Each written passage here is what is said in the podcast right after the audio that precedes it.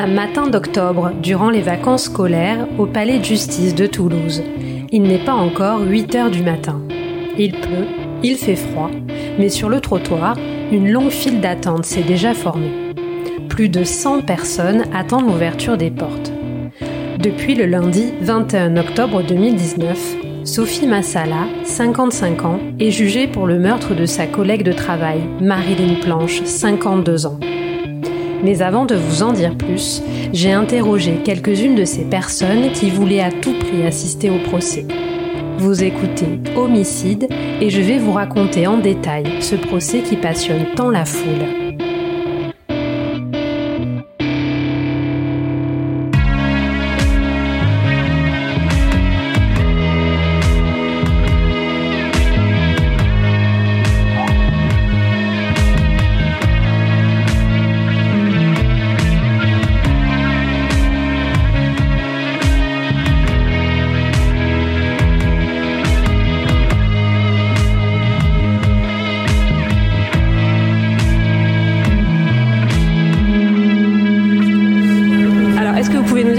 Aujourd'hui euh, à l'audience euh, Parce que je fais des études de droit et que ça semble intéressant comme affaire et puis parce que c'est intriguant aussi.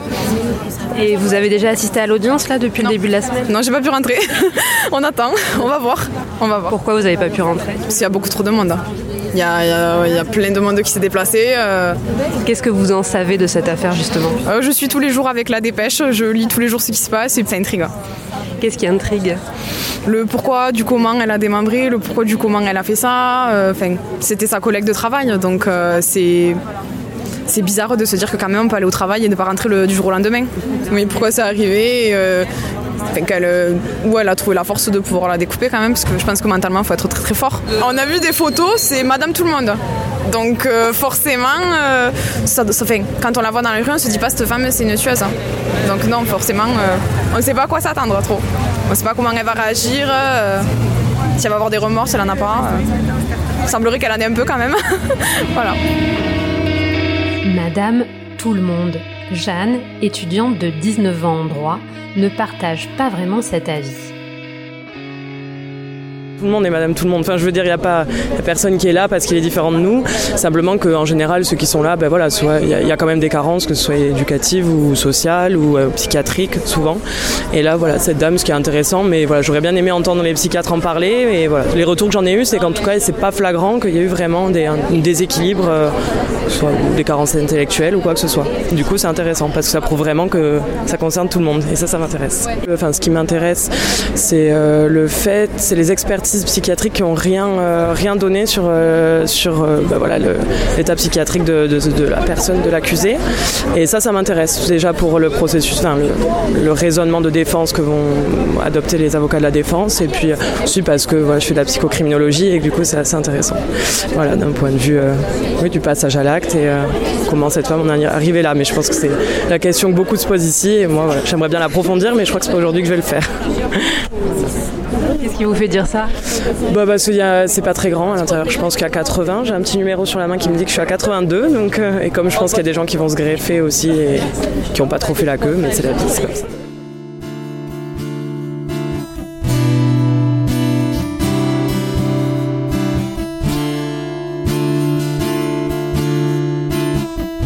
Un numéro sur la main. Je n'avais jamais vu ça dans le public d'un procès d'assises. Je me suis avancée vers l'entrée et là, j'ai vu une jeune femme au début de la file, un marqueur noir à la main. Alors, est-ce que vous pouvez nous expliquer ce que vous êtes en train de faire? Alors, ce matin, euh, vu qu'il euh, y a eu un petit peu d'insatisfaction hier pour les personnes qui ne sont pas rentrées dans la salle, on a mis en place un système de numérotation comme dans les concerts. Dans les gros concerts, on se note par ordre d'arrivée et on rentre par numéro. Donc, comme ça a un petit peu démarré de la même façon qu'hier ce matin, euh, voilà, on s'est dit que si on mettait un numéro à tout le monde, alors ça fait un petit peu bête, ça fait un peu troupeau, mais au final, voilà, tout le monde est content, l'initiative a été saluée et puis au moins, voilà, tout le monde tout le monde rentre dans le cadre et on est tous. Euh, voilà. Ceux qui doivent rentrer rentrent, ceux qui se sont levés tôt et ceux qui sont en retard et qui ont pris le temps de leur café bon, vont rester dehors un peu plus longtemps. Vous êtes arrivé à quelle heure vous? 7h30. Et il y avait déjà 35 personnes devant moi. Voilà. Et vous êtes déjà euh, venu euh, à l'audience depuis le début de la semaine? Alors je suis venue hier, mais hier je suis arrivée à midi 15 et je suis rentrée à 18h38. Le procès s'est terminé à 18h42. Je l'ai vu, c'est perturbant parce qu'on sait que cette personne-là a tué quelqu'un. Donc euh, je pense, et j'espère que ça sera la première et dernière fois que je verrai un meurtrier. Euh, après, voilà, elle m'a laissé penser qu'elle était très fatiguée. Je pense qu'elle est épuisée par tout ça. Et pourquoi cet intérêt pour cette audience? Alors moi je suis toulousaine, j'habite juste à côté du canal. Donc euh, j'avoue que euh, mine de rien, euh, c'est la première fois aussi que j'assiste à ce genre de choses. Je pense que c'est une expérience à faire une fois dans une vie. Et pouvoir assister à un procès si important, voilà, c'est marquant, c'est presque choquant, mais ça montre aussi de quoi les gens sont capables. Et voilà. Qu'est-ce que vous en savez de cette affaire alors? Alors j'essaye de suivre le direct sur, euh, en ligne. Il y a certains sites qui relaient les informations. Donc euh, j'essaye de tout savoir. Donc euh, voilà, au niveau des faits, au niveau de la façon dont ça s'est passé, les interrogations qu'il y a autour de certaines, voilà, d'une chronologie ou de, des faits. Donc voilà, on essaye de tout suivre pour nous aussi évaluer un peu la culpabilité de la personne. Je suis désolée, je vais devoir rentrer. Merci beaucoup. Ça y est, Allez. Allez, on se met dans l'ordre. Pour le moment, je ne vais pas compter, mais euh, là, il y en a une cinquantaine qui sont passés. Non, il n'y en a pas 50 qui sont passés, on, a, on est noté. Euh, il, faut, il faut que euh, quelqu'un fasse un peu justice, entre guillemets, là-haut, parce qu'on s'est tous notés par ordre d'arrivée. Donc normalement, chacun est responsable de la personne qui passe devant lui. Et comme ça, au moins, mon initiative n'a pas servi à rien. Ah bah, parfait. prochain voyage. pas de problème. Vous ne faites pas piquer la Oui, oui, bien sûr.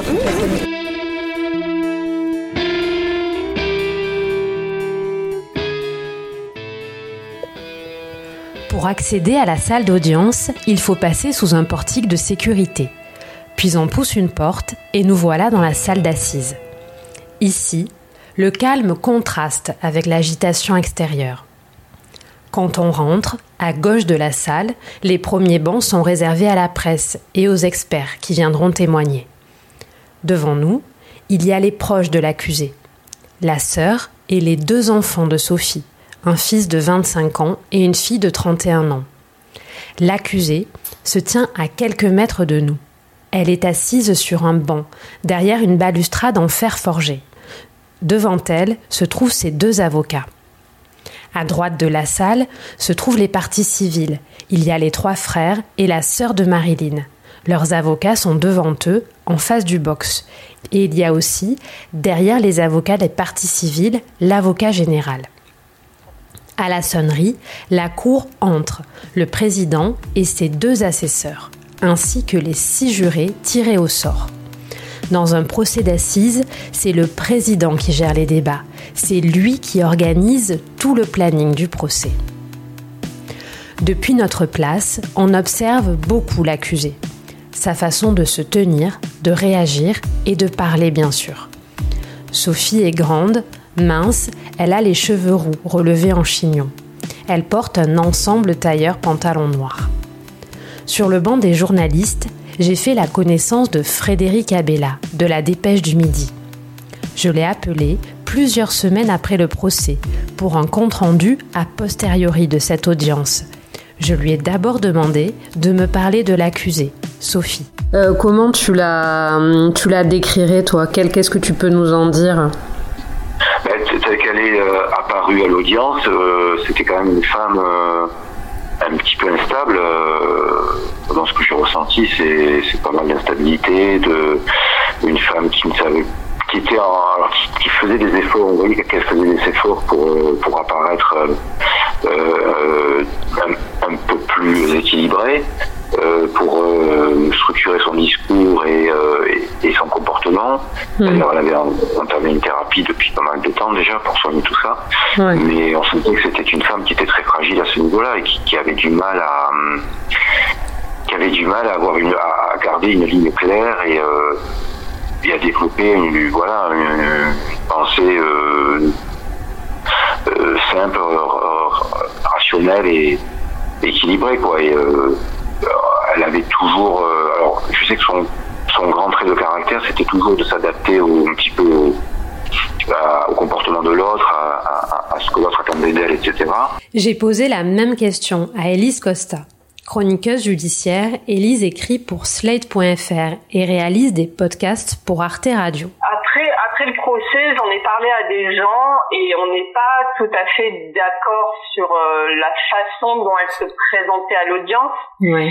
C'est-à-dire que moi, je la trouve. euh, euh, moi, je, je l'ai trouvé, je l'ai trouvé, euh, je l'ai trouvée assez dangereuse. Mais par là, je veux pas dire que c'est pas son attitude euh, qui, qui faisait qu'elle qu'elle avait l'air dangereuse, Mmh. mais c'est dans, dans ce qu'elle disait. C'est euh, dans ses propos quand elle disait qu'en fait, parce qu'on a beaucoup beaucoup de mal à comprendre pourquoi elle s'en prend à Marilyn Planche. Mm. Ouais. Mhm. Et, hum, et c'est quand elle dit, euh, en fait, j'étais très en colère, vraiment, j'avais beaucoup de haine en moi. C'est comme si j'avais euh, euh, ma vie euh, qui se qui sortait d'un coup et que je déballais euh, 300 kilos de, de cochonneries.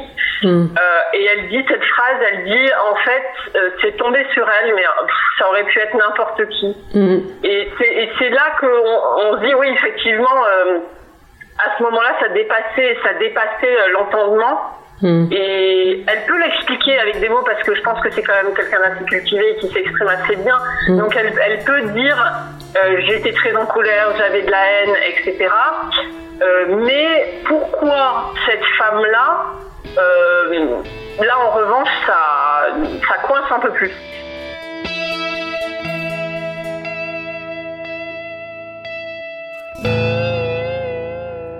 Le premier jour du procès, la cour s'est penchée sur la personnalité de Sophie. D'où vient-elle? Qui est-elle? J'ai demandé à Frédéric et à Élise de me raconter les grandes lignes du passé de l'accusé. Euh, Sophie, elle naît dans une famille euh, du Nord, d'ouvriers du Nord, qui, qui sont euh, qui viennent eux-mêmes euh, polonais. Et c'est une famille où ils sont très nombreux. Ils vont être sept. Elle, c'est l'aînée. Et sa mère, euh, sa mère a plein d'amants. euh, voilà, sa mère, elle, elle vit euh, sa vie de femme, mais au détriment de ses enfants. Et Sophie, qui est l'aînée, s'occupe des plus petits. Mm. Euh, c'est pas quelque chose. Elle n'a pas de rancœur par rapport à ça, mais enfin, elle prend quand même la place de cette mère et elle devient la confidente de sa mère alors qu'elle attend pas ça de sa mère. Sa mère lui parle comme à une adulte alors qu'elle a 10 ans. Elle lui raconte euh, ses histoires avec euh, avec euh, ses amants et Sophie, elle comprend pas en fait. Elle comprend pas bah, ce que ce que veut sa mère alors qu'elle elle veut juste, en tant que petite fille, elle veut juste un peu d'affection, elle veut juste voir que sa mère l'aime. Et ça, elle, l'a jamais. Ouais. Donc déjà, il y a, il y a déjà un problème Mm. à, à ce niveau-là, quoi.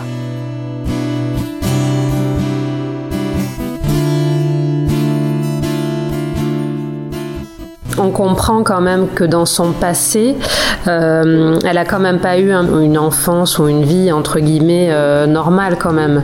Qu'est-ce que tu peux nous en dire de ça, par, sur sa relation Oui, oui, sur son passé, oui, c'est sûr qu'elle a vécu des choses dramatiques, hein, puisqu'elle a, elle a, elle a, elle a vu son père mort, euh, Mm. mort pendu euh, dans la cave de la maison. Elle avait 10 ans à peine. euh, et puis ses rapports avec sa mère étaient très conflictuels, puisque sa mère collectionnait les amants et euh, visiblement elle lui imposait euh, ben, la mission de, ses amants euh, euh, auxquels, euh, voilà, c'était c'était des rapports mère-fille très particuliers. euh, et jusqu'à jusqu'au point de non-retour, puisqu'après euh, puisqu'après ils ont euh, elle s'est complètement écartée de, de sa mère et de sa famille euh, puisque suite à des, à des affaires de vol dont euh, elle était accusée par ses par ses frères, par son frère, Mm. par, euh, par une partie de sa famille. Euh, voilà, donc il y avait il y avait quand même un passif lourd derrière tout ça. Les événements vécus par l'accusé, les détails sur son enfance et sur sa vie de famille sont toujours éclairants pour comprendre un passage à l'acte meurtrier. Lorsque j'ai demandé à Elise Costa ce qu'elle pensait de l'accusé, elle m'a tout de suite parlé de la colère de Sophie. Une colère ancrée en elle depuis longtemps déjà. La, la colère de Sophie Massala, ça, c'est souvent le cas euh, chez les accusés. C'est pas une colère qui vient de débuter, euh, sauf dans le cas de bagarres ou de ce genre de choses, mais Mm. où on peut aboutir à des homicides involontaires. Mais euh, la colère de Sophie, elle remonte vraiment euh, de loin. C'est-à-dire, ça commence dans son enfance. Il y a plusieurs injustices dans son enfance. Euh, au cours de sa vie, elle, elle, elle, est, elle est face aussi à d'autres injustices. Elle a l'impression qu'elle n'a pas la reconnaissance, notamment professionnelle, que- qu'elle aimerait avoir. Mm. Et pourtant, c'est une femme qui est quand même combative dans le sens où elle a jamais eu son bac. Hmm. Et elle reprend ses études à 47 ans. Donc elle a très envie d'avoir son baccalauréat. Donc elle passe son baccalauréat, elle l'a. Et puis ensuite, elle fait des formations, elle, elle, elle est en alternance.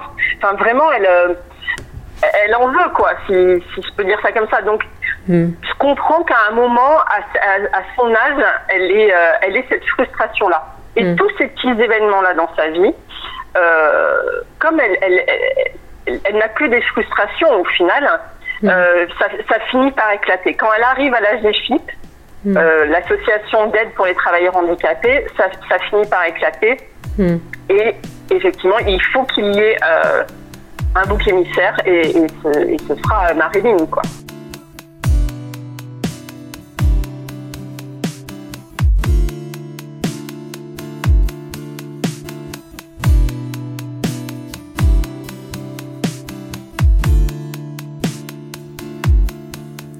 À 20 ans, Sophie quitte le nord de la France. Elle rencontre son futur mari et s'installe avec lui dans l'Hérault, près de Montpellier.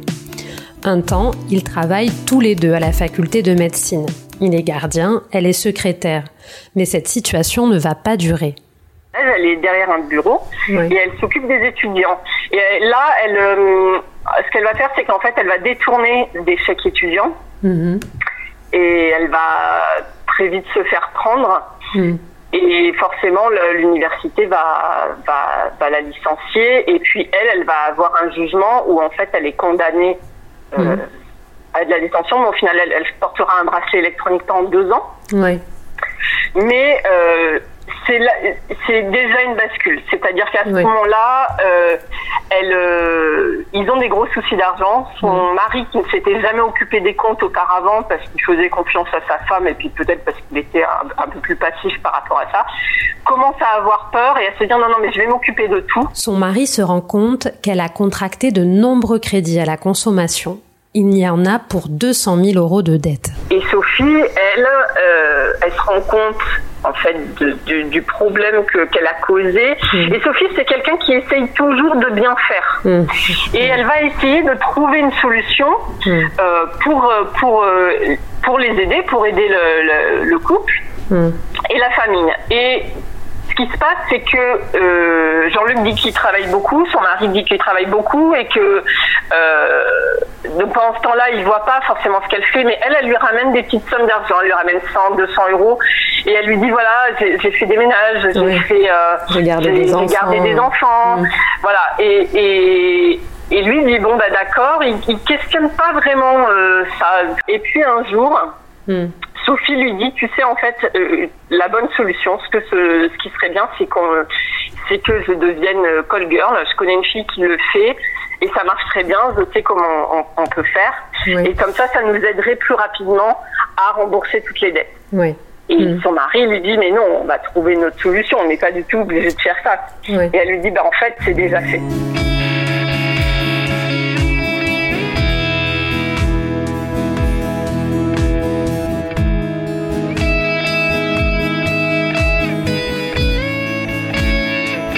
Et en fait, tout, tout l'argent qu'elle lui ramenait comme ça, euh, par, par petite somme, euh, bah, ça venait, ça venait, euh, ça venait de cette activité-là.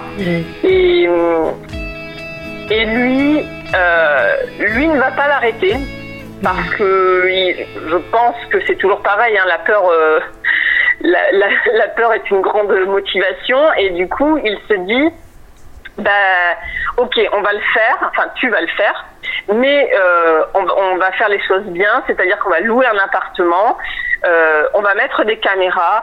A- Avant qu'un client arrive, tu m'envoies un texto en disant il arrive. Quand il part, tu me dis il est parti. Oui. Et, et voilà, et ils font, ils font ça pendant quelques temps pour, euh, bah, pour euh, pouvoir éponger les dettes. À 47 ans, Sophie avait repris ses études. Bac professionnel, BTS en alternance, elle a fini par trouver du travail à l'AGFIP, une association d'insertion pour handicapés à Montpellier, en 2013. Elle est alors en CDD et tout semble aller pour le mieux. Deux ans plus tard, en novembre 2015, elle décroche un CDI. Toujours dans cet organisme, mais à Toulouse, à 2h30 de chez elle. Elle loue un studio et rentre rejoindre sa famille le week-end. C'est dans cette nouvelle agence qu'elle fait la rencontre de Marilyn. À Toulouse, ce n'est pas la même ambiance qu'à Montpellier. L'agence tourne moins bien. Parce que le rôle de la GFIP n'est pas clair quand même. Euh, on sent que dans cette agence, il y, a un problème de gouvernance. Quoi. Y a, y a... Hmm. C'est pas, ils sont pas nets. Quoi. Enfin, il y a, des trucs qui, ne marchent pas. Quoi. Ouais. Donc, euh, euh, d'ailleurs, elle le dit, Sophie Massala. Elle dit euh, voilà, moi je, je, vais remettre de l'ordre là-dedans, je, je, je, vais faire péter la GFIP, je, je, mm. ça va pas du tout. Voilà, elle, elle arrivait avec ses, avec, avec une, avec ce, ce, genre de, d'ambition en tête. Quoi. Alors Sophie, elle est très carrée, très euh, mm. euh, presque un, voilà, un peu rigide, quoi. Et, euh, mm. et ça, ça lui convient pas du tout. Donc elle essaye d'apporter des solutions, et puis on lui dit, euh, on lui dit, ah, mais non, mais c'est pas ta place en gros, euh, reste, euh, fais ta mission et puis ça, ça ira très bien. Donc ça déjà, ça commence un peu à, à la chauffer parce que elle qui a besoin de reconnaissance, elle se dit, bah, j'essaye d'apporter des solutions euh, crédibles et qui peuvent fonctionner et on n'écoute même pas quoi. Et, et, ça, ça va, ça va. Hum, le, fond du problème, enfin le fond du problème, non, mais disons que ça va, ça va commencer comme ça. La colère, au départ, elle va l'avoir pour la GFI. On l'a compris, dans cette agence, l'ambiance n'est pas bonne et Sophie ne trouve pas sa place. Parmi les employés, il y a Marilyn. Elle a presque le même âge que Sophie. Marilyn est une ancienne de la GFIP, un pilier de la délégation toulousaine. Marilyn est aussi une femme très secrète Atteinte d'un handicap auditif, elle a des problèmes de vue également. Elle ne voit quasiment plus de l'œil droit. Malgré tout, elle est très investie dans son travail et ne lésine pas sur les heures sup. Côté vie sociale, elle s'entend bien avec ses collègues, mais elle ne les reçoit jamais chez elle.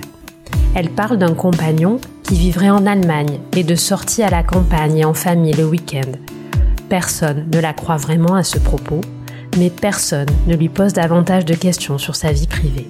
Quelle est la relation euh, entre Sophie et, Marilyn? Et qu'est-ce qu'on en sait en tout cas? Quand, elle arrive, elle n'a pas d'animosité contre elle, contre Marilyn?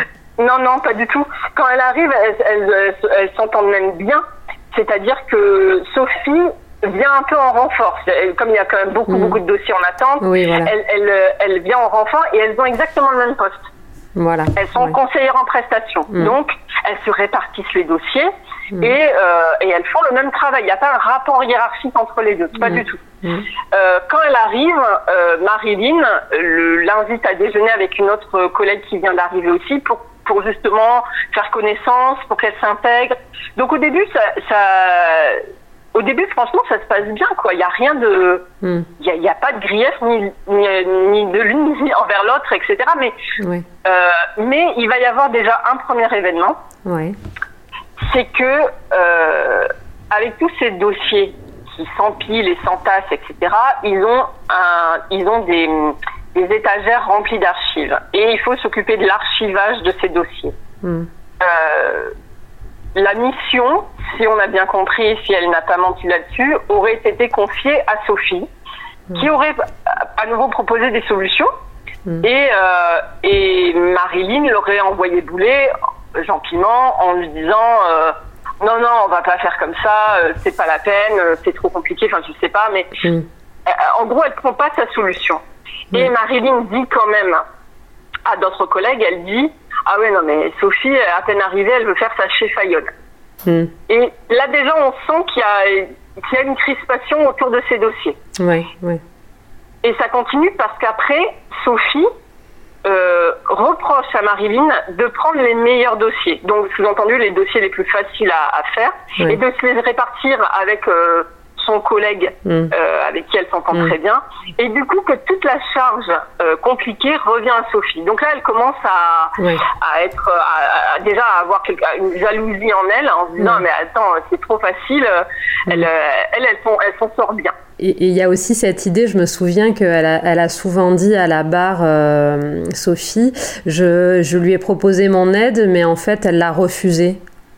Je sais pas si tu te rappelles. Ça, c'est un truc, ça c'est un truc qui revient tout au long du procès et qui et qui m'a marqué, mm. c'est qu'effectivement à chaque fois elle dit mais moi je voulais aider. Mm. Et parfois même elle le dit dans une phrase qui n'a rien à voir, c'est-à-dire que elle va parler, euh, euh, je sais pas, de n'importe quoi et puis elle dit mais moi je voulais juste aider, je voulais pas, euh, je voulais pas mettre le boxon en fait. C'est tout ce que je voulais faire. Ce qui est assez surprenant quand on sait ce qui est arrivé après. Que qu'on se dise en fait elle elle avait cette enfin elle elle le voit comme ça quoi. Elle se dit non mais en fait je voulais juste aider et on ne voulait pas de mon aide. Et ça le fait mm. qu'on refuse son aide mm. lui est insupportable.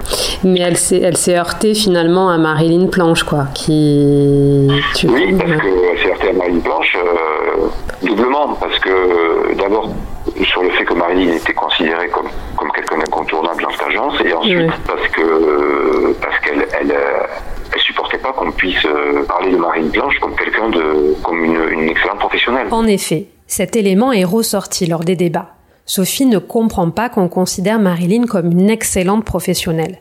Son bureau est un bazar sans nom et c'est pourtant une référence aux yeux de ses collègues. Sophie se met en tête de révéler les failles de Marilyn, tant sur le plan professionnel que privé. Sur l'ordinateur de Sophie, L'expert en informatique a relevé 251 recherches Marilyn Planche sur Facebook en mai 2016, le mois du meurtre. Le président demande à Sophie Pourquoi vouliez-vous vérifier si c'était vrai par rapport à son compagnon? Sophie répond Je me disais, si elle ment sur ça, elle peut mentir sur autre chose. Oui, c'est vrai, je n'aurais pas dû m'en mêler. Le président poursuit. Un employé affirme que vous avez dit Je vais la battre. Sophie répond j'avais aucune raison de dire ça. Je n'ai jamais dit que j'avais envie de battre Marilyn. De la secouer, oui, mais pas de la battre. Le président de la cour d'assises, de sa voix douce, pose plusieurs fois la question. La question que tout le monde se pose. Comment un ressentiment basé sur un désaccord banal au travail peut-il aboutir à une telle haine?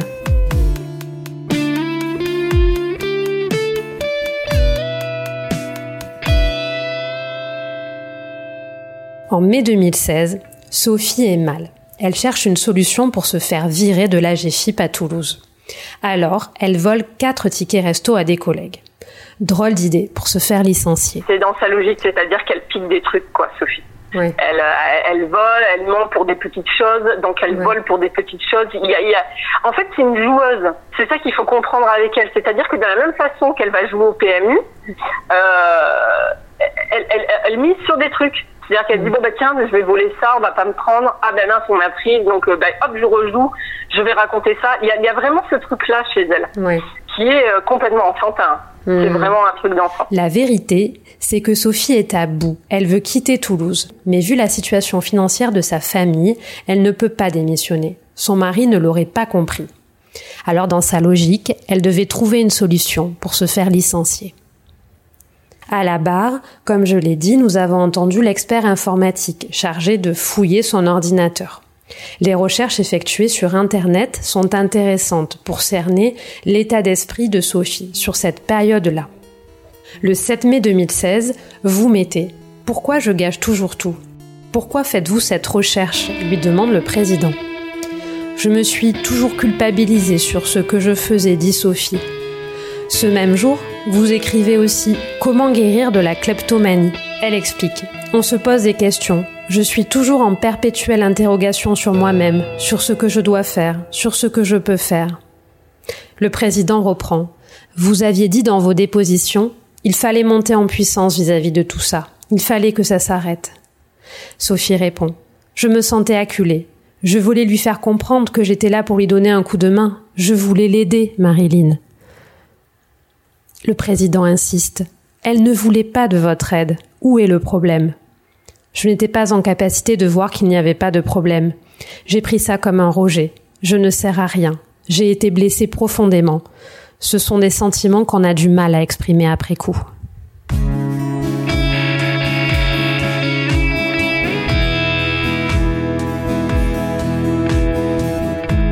Après trois jours d'audience, le président va détailler les faits revenir sur ce qui s'est passé le jeudi 12 mai 2016 dans l'appartement de Marilyn. À 8h27 ce jour-là, Sophie envoie un SMS à Marilyn. Elle veut prendre de ses nouvelles. Cette attention intrigue Marilyn, qui demande conseil à un copain de l'AGFIP pour savoir quoi faire.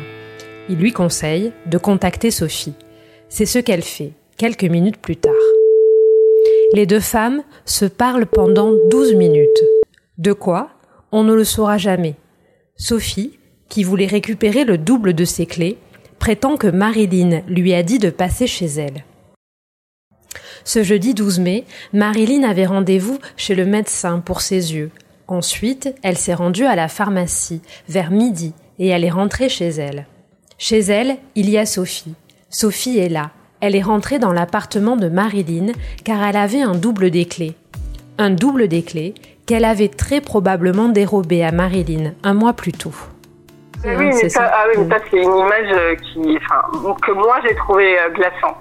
Et pourtant, il euh, faut, faut, en faire dans les procès, j'en ai, ai, vu quand même pas mal. Mais moi, cette image de Sophie qui en fait a les clés de Marilyn. Bon, on reviendra sur pourquoi et comment elle les a, mais elle a les clés de Marilyn. Elle, Marilyn n'est pas là, elle s'introduit chez elle. Marilyn est malvoyante. Il faut toujours garder ça en tête. Marilyn ne voit pas. Donc Marilyn euh, rentre chez elle, elle va directement dans la salle de bain qui est juste à côté de la porte d'entrée et elle se déshabille et elle se met en culotte, t-shirt, voilà, pour être à l'aise. Et, et, et, et, Sophie a cette phrase terrible quand elle admet enfin la vérité, elle dit quand elle arrive à mon niveau, elle me voit. Hmm. Et donc oui, elle, elle, elle, sait pas en fait que, que Sophie là. Enfin, moi, euh, c'est quelqu'un même que je connais, même quelqu'un de ma famille qui est chez moi, alors que euh, c'est pas prévu. Enfin, c'est un peu bizarre. Alors j'imagine une collègue avec qui on s'entend pas très bien, qui, hmm. qui est là sur le canapé, hmm. alors que je n'ai jamais rentré personne chez moi. Enfin, en fait, il y a un côté, euh, comment dire, il y a un côté euh, elle était condamnée, quoi. À partir de ce moment-là, à partir du moment où Sophie a pris Marilyn en grippe, Marilyn était condamnée, elle pouvait rien faire.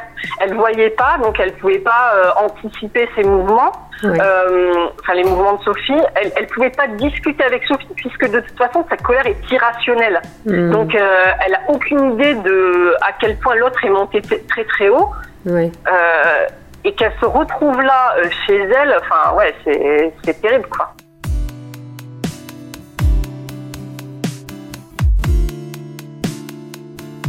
En effet, cette situation est tout à fait anormale. Le président interroge Sophie à ce sujet. Il lui dit Marilyn Planche est quand même chez elle, elle ne vous demande pas de partir? Sophie répond Non, elle s'assoit à table avec moi et elle boit un verre. Elle va ensuite dans la salle de bain pour récupérer le double de mes clés. Elle revient à la table du salon et elle s'assoit. À ce moment-là, nous voyons les photos de cette scène issue de la reconstitution la scène n'est absolument pas crédible. Le président poursuit. L'ambiance est comment à ce moment-là?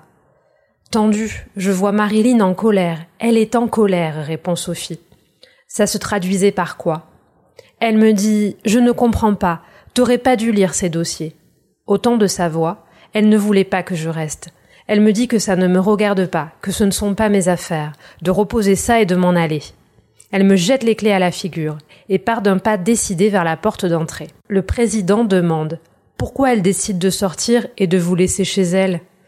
Je lui ai dit c'est terminé. Je vais dévoiler le poteau rose à la GFIP. Tu vas tomber aussi. Elle a dû avoir peur. Elle cherchait quelqu'un. Elle s'est sentie menacée.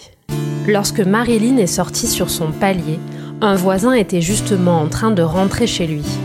Voici ce qu'il déclare à la barre. J'ai été surpris en voyant ma voisine, réservée d'habitude, en chaussettes, t-shirt, culotte, dans le couloir en criant Au secours vers les escaliers. Je dis Excusez-moi, qu'est-ce qui se passe? L'autre personne, une dame, me répond Calme mais froide. Elle fait une crise de nerfs. Je fais partie de la famille. Je gère. Madame Planche ne dit rien et rentre dans l'appartement. Dans le récit de Sophie, il y a plusieurs éléments qui ne collent pas le président lui fait remarquer Dans votre récit, il n'y a aucune place pour le déshabillage de Marilyn. Pourquoi? Sophie assure qu'elle ne se souvient pas que Marilyn était en culotte. Personne ne la croit.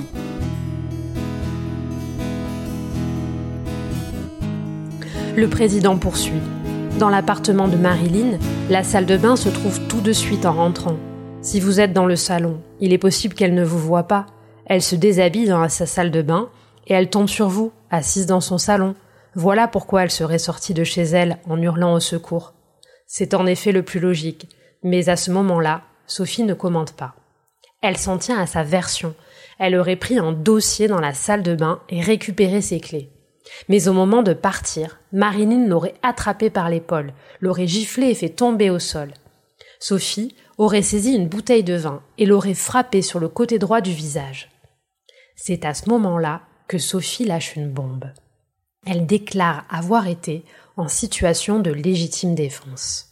Ce moment d'audience où en fait ça démontre bien tout ce qu'elle fait depuis, euh, ça arrive le jeudi, euh, et ça, ça montre tout ce qu'elle fait depuis le lundi, qui est à chaque fois de prendre euh, la dernière euh, parole de, de, de, ce- de celui qui vient de parler, de s'accrocher à ça. Donc le président lui dit, il dit non mais madame, bon réfléchissez bien, vous voyez, vous me décrivez ces faits-là. Vous dites que Marilyn vous a attaqué, qu'elle essaye de vous étrangler, etc. Et qu'à ce moment-là, vous prenez une bouteille et que vous la frappez. Il dit donc, là, la version que vous êtes en train de nous raconter, c'est une euh, position de légitime défense. Et donc là, elle doit se dire, ah ben oui, euh, génial, je vais m'accrocher à ça. Donc elle se dit, euh, elle lui dit, elle dit oui, oui, euh, ben, c'est ça. Et il dit, mais réflé- réfléchissez bien, est-ce que c'est ce que vous allez euh, plaider Enfin, est-ce que Ouais. c'est comme ça, est-ce que vous allez dire qu'en fait, Mm. c'est- vous étiez en position de légitime défense Ouais. et elle a dit, euh, bah oui, oui, oui, c'est ça, j'étais en position de légitime défense. Parce que euh, il faut qu'elle trouve un truc. Et là, euh, c'est vrai que toute la salle a un peu frémi. Euh, ses avocats, elle, alors, deux, deux possibilités. Hein. Soit ils se lèvent tout de suite et euh, ils disent non, non, mais attendez, euh, monsieur le président, euh, attendez cinq minutes, on va, on va en discuter. Ouais. Soit passer cette courte fenêtre, et ben en fait, ils n'ont rien dit. Ils se sont regardés, on a senti que c'était tendu. Et puis là, il y a suspension d'audience. Il est midi. Je n'entends pas ce qui se dit, mais Sophie se fait sévèrement recadrer par ses avocats. Deux heures plus tard, à 14 heures, l'audience reprend. Et tout de suite, sur une question de l'avocat de la partie civile, maître Catala, Sophie fait volte-face. Elle déclare J'ai dit tout et n'importe quoi. Il faut que j'arrête de me voiler la face. On a eu une empoignade avec Marilyn. C'est moi qui l'ai tuée.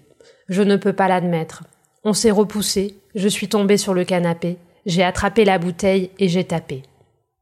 Le président insiste. Ce que vous avez dit ce matin, c'était encore un tissu de mensonge Sophie répond. Ce n'était pas mensonger. J'ai brodé. J'étais en stress. C'est moi qui ai tué Marilyn. Je l'admets, je le reconnais. Alors, le président lui demande de raconter ce qui s'est passé ce jeudi 12 mai. Sophie répond. J'étais arrivée en premier chez elle. Je suis montée. J'ai cherché mes clés dans l'appartement et j'ai vu des dossiers. Puis j'ai entendu la clé dans la serrure. Marine est allée dans la salle de bain, puis dans la cuisine, puis elle est venue vers moi. Elle m'a vue, elle est partie en courant. Je l'ai rattrapée. On a discuté des dossiers, on s'est disputé, elle m'a poussé, j'ai pris la bouteille et j'ai tapé. Le président poursuit. Maintenant que vous dites la vérité, il faut aller jusqu'au bout. Vous confirmez que Marilyn n'a pas été agressive avec vous? Elle ne m'a pas agressée. Pourquoi vous nous avez menti ce matin? Je traîne ça tous les jours, répond Sophie. Puis elle pleure.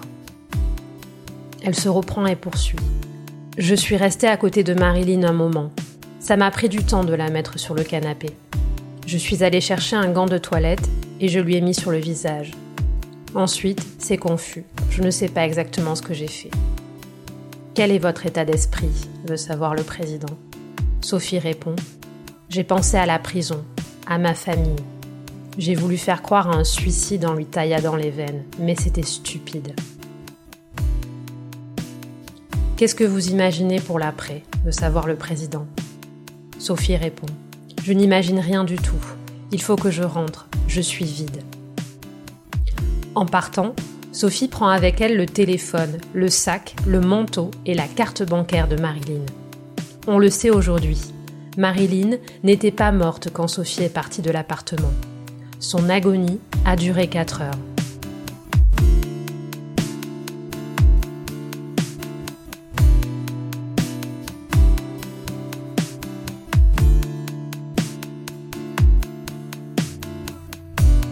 Pendant les 4 jours de ce long week-end, Sophie envoie des SMS aux collègues de boulot de Marilyn. Elle dit tout et n'importe quoi, elle s'envoie aussi des messages venant du téléphone de Marilyn pour faire croire que Marilyn était amoureuse d'elle. Le week-end passe, Sophie rentre à Toulouse. Elle repart chez Marilyn le mardi 17 mai. Elle va se débarrasser du corps.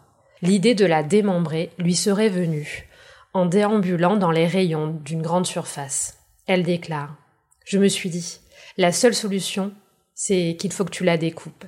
J'ai choisi une scie, au hasard. À 19h10, elle repart de cette grande surface avec une scie à métaux de 31 cm, de l'adhésif et un couteau en céramique. Le président demande Comment ça se met en place dans votre tête? Sophie répond Je panique et j'ai peur. Je me dis qu'il faut que je sorte le corps et que je l'enterre. Je me suis dit Si je ne peux pas la sortir entièrement, je vais la sortir petit bout par petit bout. Comment arrive-t-on à concevoir qu'on puisse le faire? veut savoir le président. Je ne pense pas que je vais le faire. Ce n'était pas encore réalisable. Ce qui apparaît pour nous euh, complètement sordide et incroyable dans ce geste-là, euh, apparaît pour elle quelque chose de très utilitaire en fait au final, puisqu'elle voulait se débarrasser du corps et faire sortir ce corps de, de cet appartement. Alors elle était confrontée à un problème, euh, un problème concret, quoi. C'est-à-dire comment comment évacuer le corps de Marine Blanche, voilà, sans se faire remarquer, sans être vu pour elle, c'était une question purement utilitaire. Il fallait, euh, il fallait découper le corps. Quoi, voilà. Hmm. Alors pour nous, ça, ça paraît complètement abject et, et horrible, mais, euh, mais pour elle, finalement, non, elle se pose pas cette question. Quoi. Voilà, elle, elle y a un dilemme, il faut qu'elle règle le problème. Et, et voilà. donc- C'est un truc qu'on revoit, enfin, qu'on voit chez d'autres accusés, où en fait, euh, ce qui se passe après, vis-à-vis du corps, de comment on va dissimuler le corps, est horrible. Et qu'on se dit, mais comment quelqu'un d'à peu près sensé est capable de faire ça? Ouais, C'est ouais. que une fois qu'ils sont, c'est la panique. Et, euh, une fois qu'ils sont dans le dans leur truc, ils disent oh là là, comment je vais faire pour m'en sortir? Et ils, ils pensent à n'importe quoi. Et, et au pire, ils se disent vraiment, c'est c'est de l'horreur ajoutée sur de l'horreur quoi. Et, euh, et c'est l'enlisement. En fait, elle s'est enlisée à ce moment-là. Et ça montre d'ailleurs qu'elle n'était pas du tout préparée. Mm. C'est que elle fait, elle fait n'importe quoi. Elle, euh, elle laisse des traces partout, elle laisse des, ses mégots de cigarettes à l'intérieur, euh, elle, elle, euh, elle prend le portable de Marilyn pour après faire comme si elle s'échangeait des textos, euh, sauf qu'en fait les deux téléphones bornent au même endroit à Ouais. Montpellier. Ouais, Enfin, ouais. ça n'a- ça- elle, a, elle, elle a pas du tout réfléchi au truc. Tout ce qu'elle voulait, c'est, je pense, qu'on ne trouve pas le corps. Sophie poursuit son récit. Le corps est dans le lit. Je vais voir si elle est vivante. Je ne peux pas admettre qu'elle soit morte malgré ce que j'ai fait. Je passe un moment à lui parler, à lui dire des choses gentilles et des choses moins gentilles. Je la fais glisser vers le salon. Je la regarde et à un moment je me lève. Je recouvre le corps et je fais ce que je voulais faire. Combien de temps ça a pu vous prendre demande le président. Ce n'était pas moi qui faisais. C'était mes mains qui tenaient, mais ce n'était pas moi. Il faut le faire. Je ne pouvais pas faire autrement. Qu'est-ce qui était difficile à faire? Tout était difficile à faire. L'acte en lui-même était difficile à faire. Pendant le démembrement, Sophie fume plusieurs cigarettes. Les policiers retrouveront son ADN dessus. Elle a commencé par découper les membres inférieurs. Elle a emballé les bras et les jambes dans des sacs plastiques différents, puis dissimulé le tronc dans une valise à roulettes trouvée sur place. Voici ce qu'elle déclare à l'audience. Je n'avais pas réfléchi spécialement. Je voulais l'enterrer à côté de chez moi. Je me suis dit, je vais la ramener à l'appartement chez moi. C'est ce que j'avais prévu de faire. J'ai marché, mais la valise était trop lourde. Je n'arrivais pas à la transporter. Je l'ai posée pas très loin de chez Marilyn. La tête de Marilyn était dans mon sac à dos. Je l'ai enterrée devant mon balcon. Sa tête, c'était son âme, c'était elle, c'était la voir à côté de moi. C'était une façon de faire un deuil. Dans son appartement, Sophie nettoie la scie et la met sous son matelas. Elle pose le sac à main de Marilyn, sa carte d'identité, sa carte vitale et son chéquier. Les parties du corps seront retrouvées quelques jours plus tard. Le 24 mai, dans le canal du Midi, un passant retrouve la jambe. Le 25, c'est le bras gauche enroulé dans une serviette. Le 26 mai, le bras droit et la valise renfermant le tronc, ainsi que la jambe droite. Les policiers toulousains n'ont pas de mal à remonter jusqu'à Sophie. Le 26 mai 2016, elle est interpellée à 15 heures à l'aéroport de Montpellier. En garde à vue, elle est entendue trois fois. Une capitaine au groupe criminel se souvient de Sophie, qui oscillait entre pleurs et agressivité. Elle dit Elle était tout autant accablée qu'haineuse envers la victime. Elle nous a même dit Je lui ai apporté mon aide, et cette connasse, elle m'a pourri.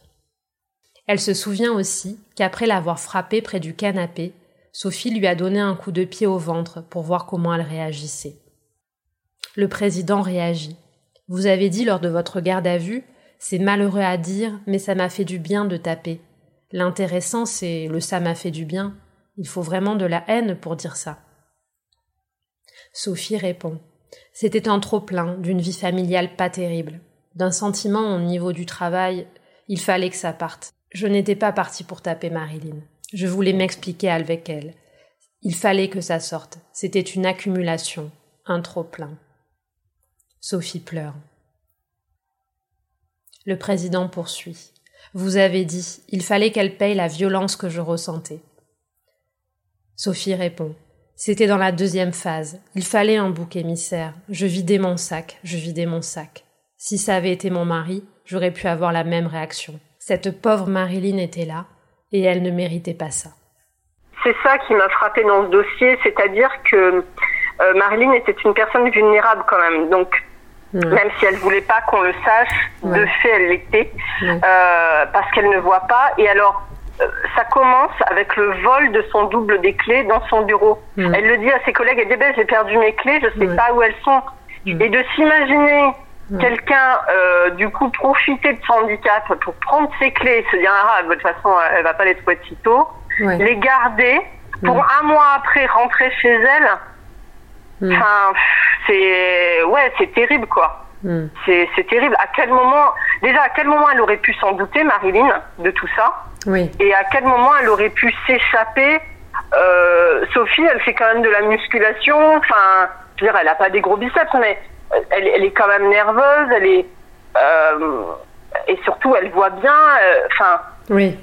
elle est, enfin, Marilyn était forcément en position d'infériorité, donc à, tous les niveaux, quoi. Oui. Donc, enfin, c'était et ouais, moi c'est ça qui m'a qui m'a vraiment fait de la peine, quoi. Elle, elle se battait pas du tout à, armes égales. Si encore il y avait eu quelque chose où elle s'en voulait réciproquement et que l'autre avait pris le dessus, mais en fait de fait Sophie elle avait le dessus dès le départ. Ouais. Moi ce que j'en retire vraiment, bah, c'est ce, côté inéluctable des choses Hmm. de voilà elle l'a prise en grippe et puis euh, et puis c'était terminé pour elle en fait Euh, je pense que ça ça m'a marqué et ce qui m'a aussi beaucoup marqué à l'audience c'est qu'on a vu de nos propres yeux grâce au, au président de la cour hein, il a été très très fort je trouve là-dessus Euh, parce qu'en lui posant les bonnes questions il a réussi à nous montrer comment Sophie pouvait mentir.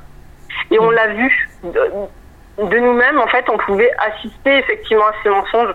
Cette journée d'audience du jeudi, quand le matin elle nous dit un truc, elle nous dit euh, bah, c'est Marilyn, elle m'a attaqué, euh, oh là là, je savais pas quoi faire, en plus elle était lourde, j'arrivais pas à la repousser. Hmm.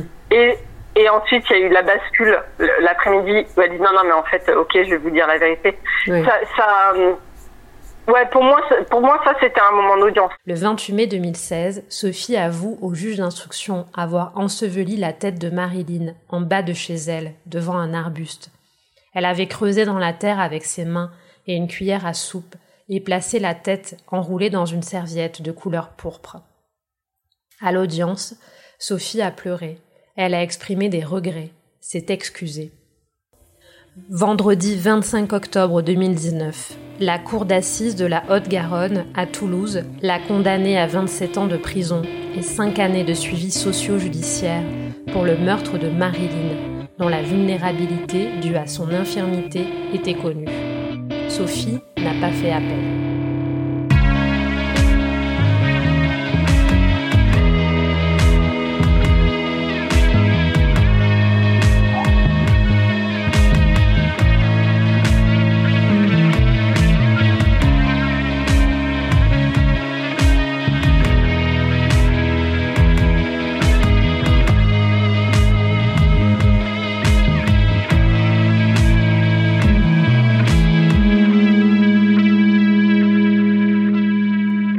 C'était Homicide, un podcast écrit et raconté par Nathalie Mazier, réalisé par Martin Gamara et produit par Micro Stockholm. La musique originale de l'émission est composée par Max Besnard. Un grand merci à lui. Merci beaucoup également à Elise Costa et Frédéric Abella. Vous pouvez nous suivre sur Facebook et Twitter. Nous serons heureux d'avoir vos retours et commentaires. Et si l'émission vous plaît, n'hésitez pas à laisser des étoiles et des commentaires sur Apple Podcast. À très bientôt pour un prochain épisode.